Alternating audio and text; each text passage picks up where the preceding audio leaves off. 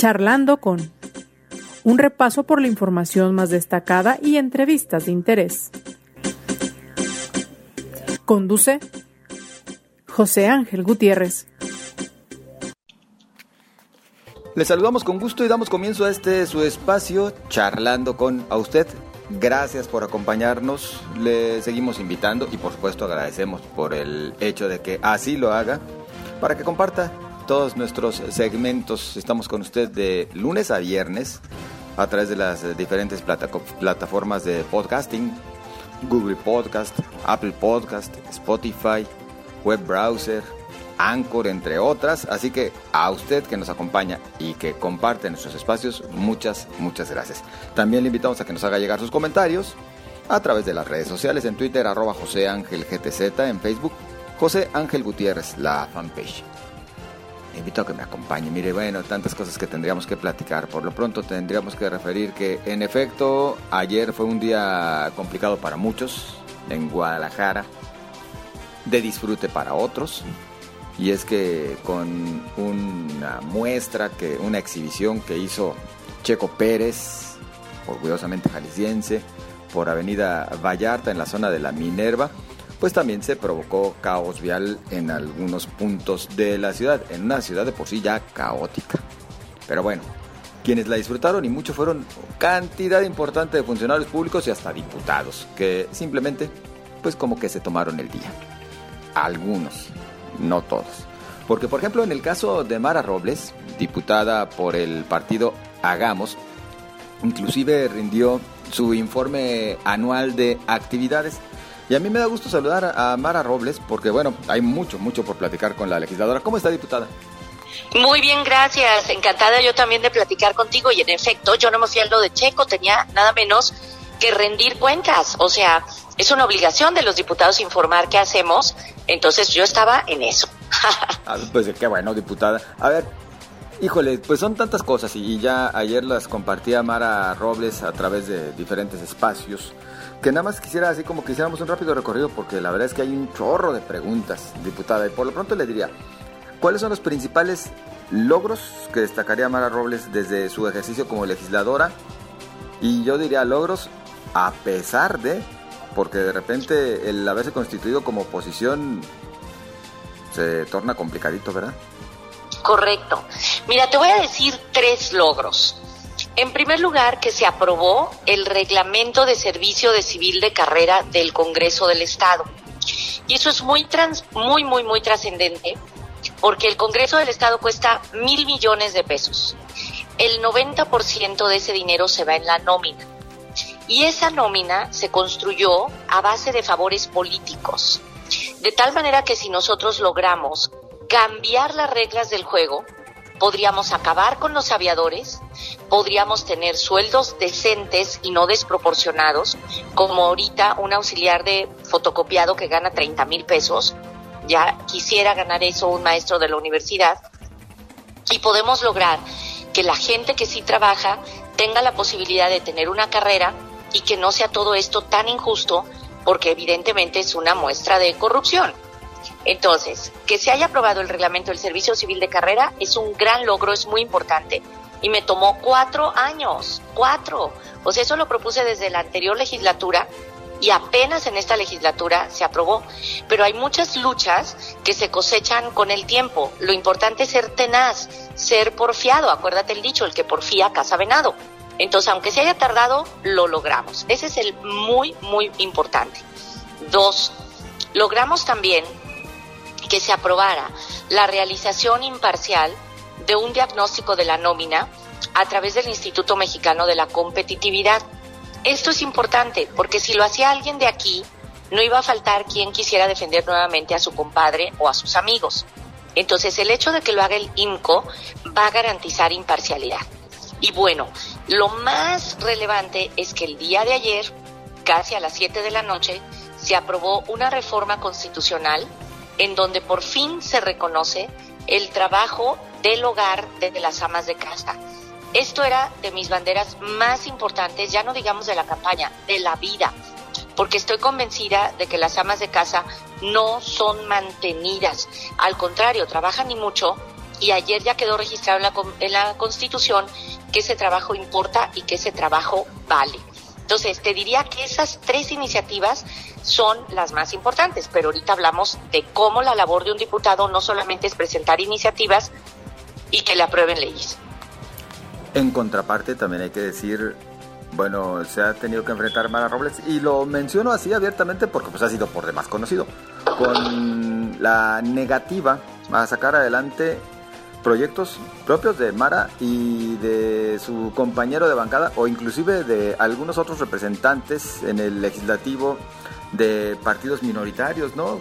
¿Cómo ha sido la situación ahí, la relación en el Congreso entre, no sé si es entre amor y odio o odio y aversión total? No, mira, en realidad no es de amor ni de odio, es de posturas políticas. Y lo que pasa es que la inmensa mayoría de los diputados, desgraciadamente, están subordinados al gobierno. Entonces, aquí no se mueve un dedo si en Palacio de Gobierno no lo autorizan. Entonces, hay una gran cantidad de iniciativas importantes que están en la congeladora porque no la autorizan del gobierno. Como si precisamente no fuéramos los diputados los que tenemos la facultad de hacer las leyes. Pero yo quiero insistir en que hacer leyes solamente es una de las facultades que tenemos. Tenemos otra importantísima, que es la de hacer el presupuesto. Y en el presupuesto es donde realmente se materializan todos los deseos, todas las intenciones, todas las promesas de campaña. Así como en la vida real no es lo que dices, sino lo que haces, en materia de política no es lo que dices, sino en dónde pones el dinero. Y entonces en la aprobación del presupuesto, el grupo parlamentario de Movimiento Ciudadano y sus aliados negocian para sus partidos, negocian para sus municipios y dejan manga ancha al gobierno de hacer lo que quiera. Eso es terriblemente perjudicial para los ciudadanos porque te doy el ejemplo más doloroso. De 2019 a la fecha, el presupuesto de seguridad ha aumentado 30%. Y dime si la inseguridad ha bajado 30%. Pues obvio no, al contrario, ha empeorado terriblemente. El hecho de que los diputados no vigilen el ejercicio del presupuesto es gravísimo para la población, porque la Comisión Estatal de Búsqueda, que debería tener mucho dinero para encontrar a las personas que desgraciadamente han desaparecido, no tiene un clavo. O, por ejemplo, a la Universidad de Guadalajara se le han hecho recortes. Entonces, en lo que tiene que ver con la aprobación del presupuesto, la falta de contrapeso de la mayoría de los diputados es gravísima porque eso lo que genera es que no se resuelvan los problemas de la población. Ese es el segundo tema que yo quería tocar. Además de las leyes, es el presupuesto. Y ahorita cuando tú quieras hablamos de las otras dos facultades. Es así, se las eh, voy a quedar a deber por lo pronto, al menos durante algunos minutos, porque quiero preguntarle algo, diputada. Sí, sí, con gusto. Y, a ver, y tiene que ver con tu informe, ¿eh? Por en favor. El, en el mismo, Mara Robles soltó una, una frase pegadora, ¿eh? La, la voy a, a referir, la voy a citar textualmente, si me lo permite. Mara Robles dijo, todos sabemos que mi origen y destino es la universidad. Ese es mi camino y mi prioridad ha sido y será siempre la educación.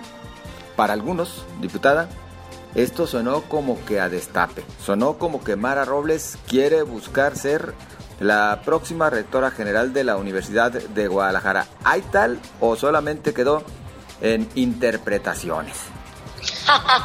Son interpretaciones, te voy a decir por qué. A la gente le encantan los destapes y precisamente todos los informes son la oportunidad para que la gente diga de qué quiere ser candidato. Y lo que siguió de esa frase fue que dije que a diferencia del tema educativo, el tema de seguridad ni es el tema de mi especialidad académica y que es un tema que no conozco y que no quiero conocer pero que los últimos días han pasado cosas terribles en nuestro estado y que no puede ser que el gobernador diga que no es para tanto. Es decir, hay balaceras todas las semanas. Yo conté cómo desgraciadamente nada menos tuve el terror de que durante horas uno de mis hermanos parecía desaparecido porque extravió su celular al subirse a un camión en un viaje que iba a durar como tres horas. Entonces nosotros no supimos que él había perdido el celular, él tampoco, y entramos en terror, porque tres horas sabíamos que se había subido a un Uber, que luego no pudimos saber si se subió al camión, y tuvimos que esperar hasta que llegara para poder saber dónde estaba.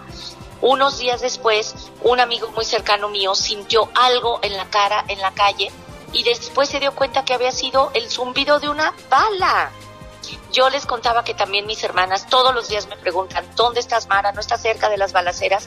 Entonces yo lo que creo es que el tema de seguridad no pueden seguir tratando de ocultarlo porque no somos tontos, es muy grave y yo efectivamente reté a todos los diputados y a los que están aquí presentes a que llamemos a comparecer no solamente al fiscal, sino al coordinador de seguridad. Y entonces, como hice eso, dije, no, pues ya van a decir que me estoy candidateando para otra cosa.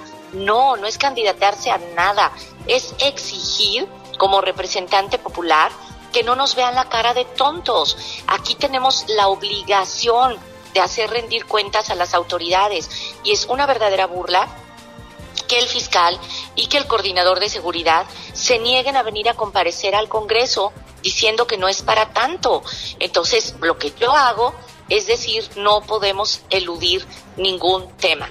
Ahora, si a mí me preguntas qué es lo que más quiero en cuanto termine esta legislatura, claro que regresarme a la universidad, porque yo estoy convencida de que la educación es la única oportunidad que tenemos los seres humanos de no ser unos salvajes.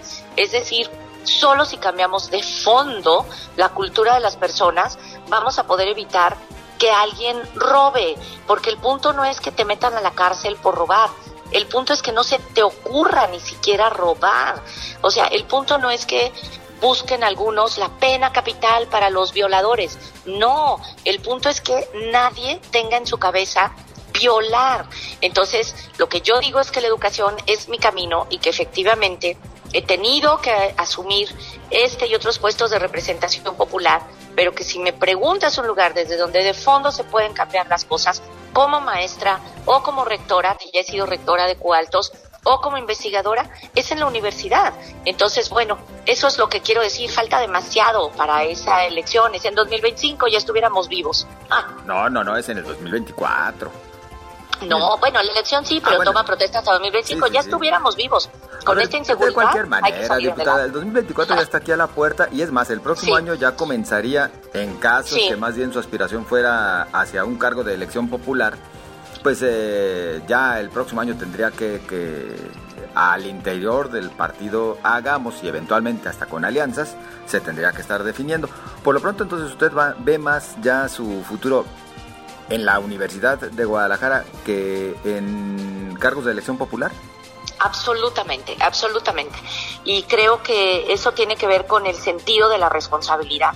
O sea, yo no sé cómo hay gente que se lanza a gobernador o a gobernadora como si de veras eso fuera enchilar una gorda. O sea, yo me pregunto, ¿realmente tienen la capacidad para dirigir el Estado? ¿Realmente tienen los elementos como para resolver el problema de la inseguridad? Realmente están dispuestos a no ser presas del cártel inmobiliario y seguir depredando el medio ambiente? O sea, la gente se lanza a, puestos de elección popular sin tener los tamaños y la preparación de lo que tienen que hacer. Entonces yo no, a mí me gusta ser muy responsable, muy medida y hacer lo que realmente sé hacer. Entonces, para mí ha sido un reto ser diputada local porque nunca me imaginé que la mayoría de mis compañeros abdicaran de su responsabilidad de ser representantes populares.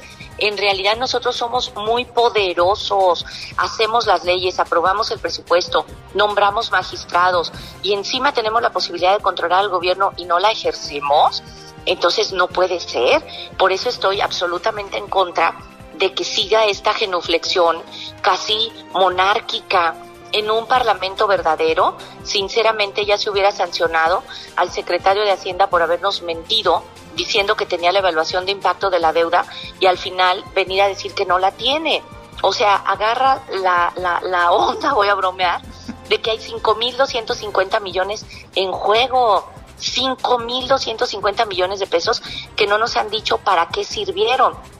Y después hubo 6.200 millones de pesos y aquí en el Congreso ni siquiera aceptaron que los ciudadanos que hicieron la evaluación de la deuda vinieran a informar. Entonces, bueno, pues yo claro que soy de oposición y lo que ayer hice fue decir, voté en contra de la elección espuria de la presidencia de derechos humanos. Yo voté en contra de que la línea 4 vaya a costar 7 mil millones de pesos más que si se hubiera contraído una deuda. Voté en contra de que se hubieran servido con la cuchara grande los partidos, triplicándose el presupuesto. Y como sabes, impedí a mucha honra, junto con otras diputadas, un aumento de sueldo a los diputados. O sea, porque me parece que si los diputados están mayoritariamente subordinados al gobierno, pues no merecen un aumento salarial. O sea, no se puede premiar a alguien que no cumple su función. Y entonces alguien diría, ah, pues qué tonta, porque a usted también le hubieran aumentado el salario. Sinceramente, yo no tengo esas aspiraciones. Yo tengo un trabajo decente en el Congreso, que es un salario digno muy por encima de la población. Y también lo digo a mucha honra porque trabajo también tengo mi salario como maestra en la universidad porque la constitución lo permite y vaya que doy mis clases y que trabajo. Entonces, yo no necesito un aumento de sueldo comparado con lo que gana la gente, es un insulto. Entonces, ¿cómo iba a estar de acuerdo en que se aumentara en el sueldo la mayoría? Que yo digo que no porque sean malas personas ni porque no estén preparados, los respeto, los aprecio, no es personal, yo lo que digo es que políticamente pues han decidido servirle al gobierno. Bueno, pues mejor que les den un empleo en el gabinete, pero que en el Congreso sí estemos los que estamos dispuestos a hacer el contrapeso del gobierno, los que realmente queramos ser representantes populares. Y pues la verdad sí estoy súper contenta porque ayer vino muchísima gente que llegó por su propio pie. Yo invité persona por persona, aquí tengo una lista de 240 personas y al final hubo que poner más sillas y más sillas y más sillas y eso a mí me da mucho gusto porque quiere decir que no estamos solos, o sea que lo que hemos hecho ha venido permeando la población y que pues no todos somos iguales, o sea, no todos somos iguales. Y acompañada por personas de diferentes sectores, pero sin duda eh, diputada, muy arropada por eh, la comunidad universitaria, desde el rector y otros tantos funcionarios de la UDG. A ver, nada más para cerrar la pinza en torno a este tema. Usted dice, yo me regreso ya a la universidad. Sí. Bueno, entonces, por lo tanto, deja abierta la posibilidad a, por lo menos, aspirar, buscar la, la rectoría general, ¿no? Bueno, pero es que fíjate, no nomás hay un cargo en la universidad que es la rectoría general, hay el cargo de maestra, hay el cargo de investigadora, o sea, es que la gente siempre ve todo en función de los puestos. Y lo que yo siempre he hecho es ver todo en función de las causas.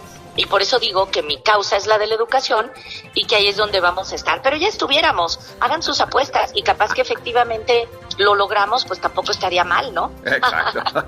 Oiga, diputada, en la contraparte, en el aspecto político, al que también le a llamar a Robles, hay quienes la señalan como uno de los personajes del llamado Grupo Universidad que se constituyen prácticamente como el enlace con Morena. Inclusive han dicho algunos eh, analistas que por su buena relación con Marcelo Ebrard, justamente usted está constituyéndose como eso, como un enlace con, este otro instituto político para eventuales alianzas eh, futuras. ¿Qué dice usted al respecto? Pues sí, que me encanta hacer un puente con Morena.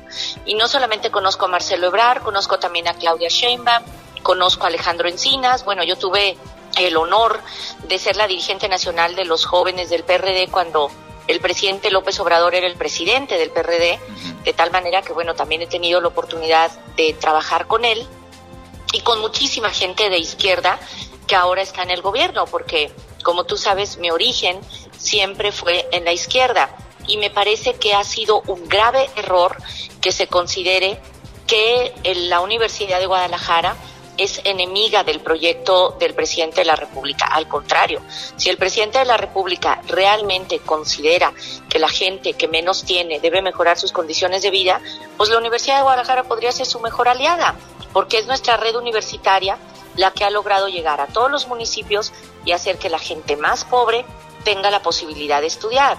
Ha sido la Universidad de Guadalajara la que, igual que él, se opuso a que se inundara Temaca. Ha sido la Universidad de Guadalajara la que, igual que él, está en contra del cártel inmobiliario. Y ha sido también la Universidad de Guadalajara la que ha estado en contra de que se dilapiden recursos públicos para beneficiar a unos cuantos. Pero sobre todo la Universidad de Guadalajara no es un partido político. Hay que diferenciar las cosas. Hay universitarios que hacemos política en diferentes partidos. Ayer me hizo favor de acompañarme Leobardo Alcalá del PRI, Manuel Delgadillo del, del PRD. Estuvieron también personas que estudiaron en la universidad y que no militan en ningún partido político. Estuvo también mi compañero Hugo Contreras del PRI. Entonces, lo que uno tiene que reconocer es que la universidad es un espacio plural donde cabemos todos y donde debe haber respeto a las preferencias partidarias de todos. Afortunadamente cada quien en la universidad vota por quien quiere, apoya a quien quiere. Los universitarios tenemos esa gracia, somos incontrolables porque, porque tenemos cabeza y sentido crítico. Entonces una cosa es la universidad y otra cosa es el partido. Y en el partido habemos algunos universitarios que militamos en Hagamos y en este caso pues yo comparto las dos filiaciones, soy universitaria y soy de Hagamos, pero lo peor que podríamos hacer es creer que efectivamente los universitarios le pertenecen a alguien. Es un, no solo un error, es una tontería, es una ingenuidad. Y el que exista un grupo político tampoco es algo al final negativo. En todas partes existe política. Digo, nadie está exento de la política en el más amplio sentido de la palabra. En ese tenor, Mara Robles, estaría entonces nada más para que sí quede claro, de acuerdo en que el grupo político de la universidad, más allá del partido en el cual militen algunos, eh, tuviese una alianza con Morena y eventualmente hasta con otros partidos rumbo a la elección del 2024 en Jalisco? A ver, voy a hablar por mí, no en nombre de los demás. Claro. Yo diría que sí, que efectivamente una alianza con Morena para mí es deseable. Así, tal cual, porque nosotros somos un partido local, tendremos candidatos a presidentes municipales, tendremos candidato a gobernador, tendremos a diputados locales, pero nos tenemos que aliar con alguien para tener candidatos a diputados federales, a senadores y también al gobierno del Estado. Y yo creo que sí, que la alianza con Morena no se debe descartar. Me parece que hay que encontrar los puntos de encuentro, pero que ahora tenemos que ser muy listos y no hacer la alianza con quien la hagamos como la hicimos con MC, que fue creyendo que las cosas iban a funcionar como habían prometido y a la hora de la hora lo que quisieron es volver a un proyecto igual que todos los anteriores. Ahora tenemos que hacer compromisos públicos firmados por escrito en donde quede muy claro qué cosas son las que nos unen y en qué cosas no estamos de acuerdo. Tiene que ser una alianza política que no sea del todo o nada tiene que ser transparente, tiene que ser sobre la mesa y tiene que quedar claro que nosotros seguimos manteniendo nuestra libertad para poder hacer, decir y pensar todo aquello con lo que somos congruentes. Creo que esa posibilidad de alianza debe estar abierta con todos, pero si a mí me preguntas, efectivamente la alianza con Morena me parece muy interesante. ¿Con Movimiento Ciudadano ya ni a la esquina? No, pues es que hay dos movimientos ciudadanos y tú me dices que con Dante Delgado y con Clemente Castañeda y con Álvarez Maínez y con Chertorivsky, pues te diría que sí, porque ellos siguen sosteniendo las banderas que alguna vez nos unieron.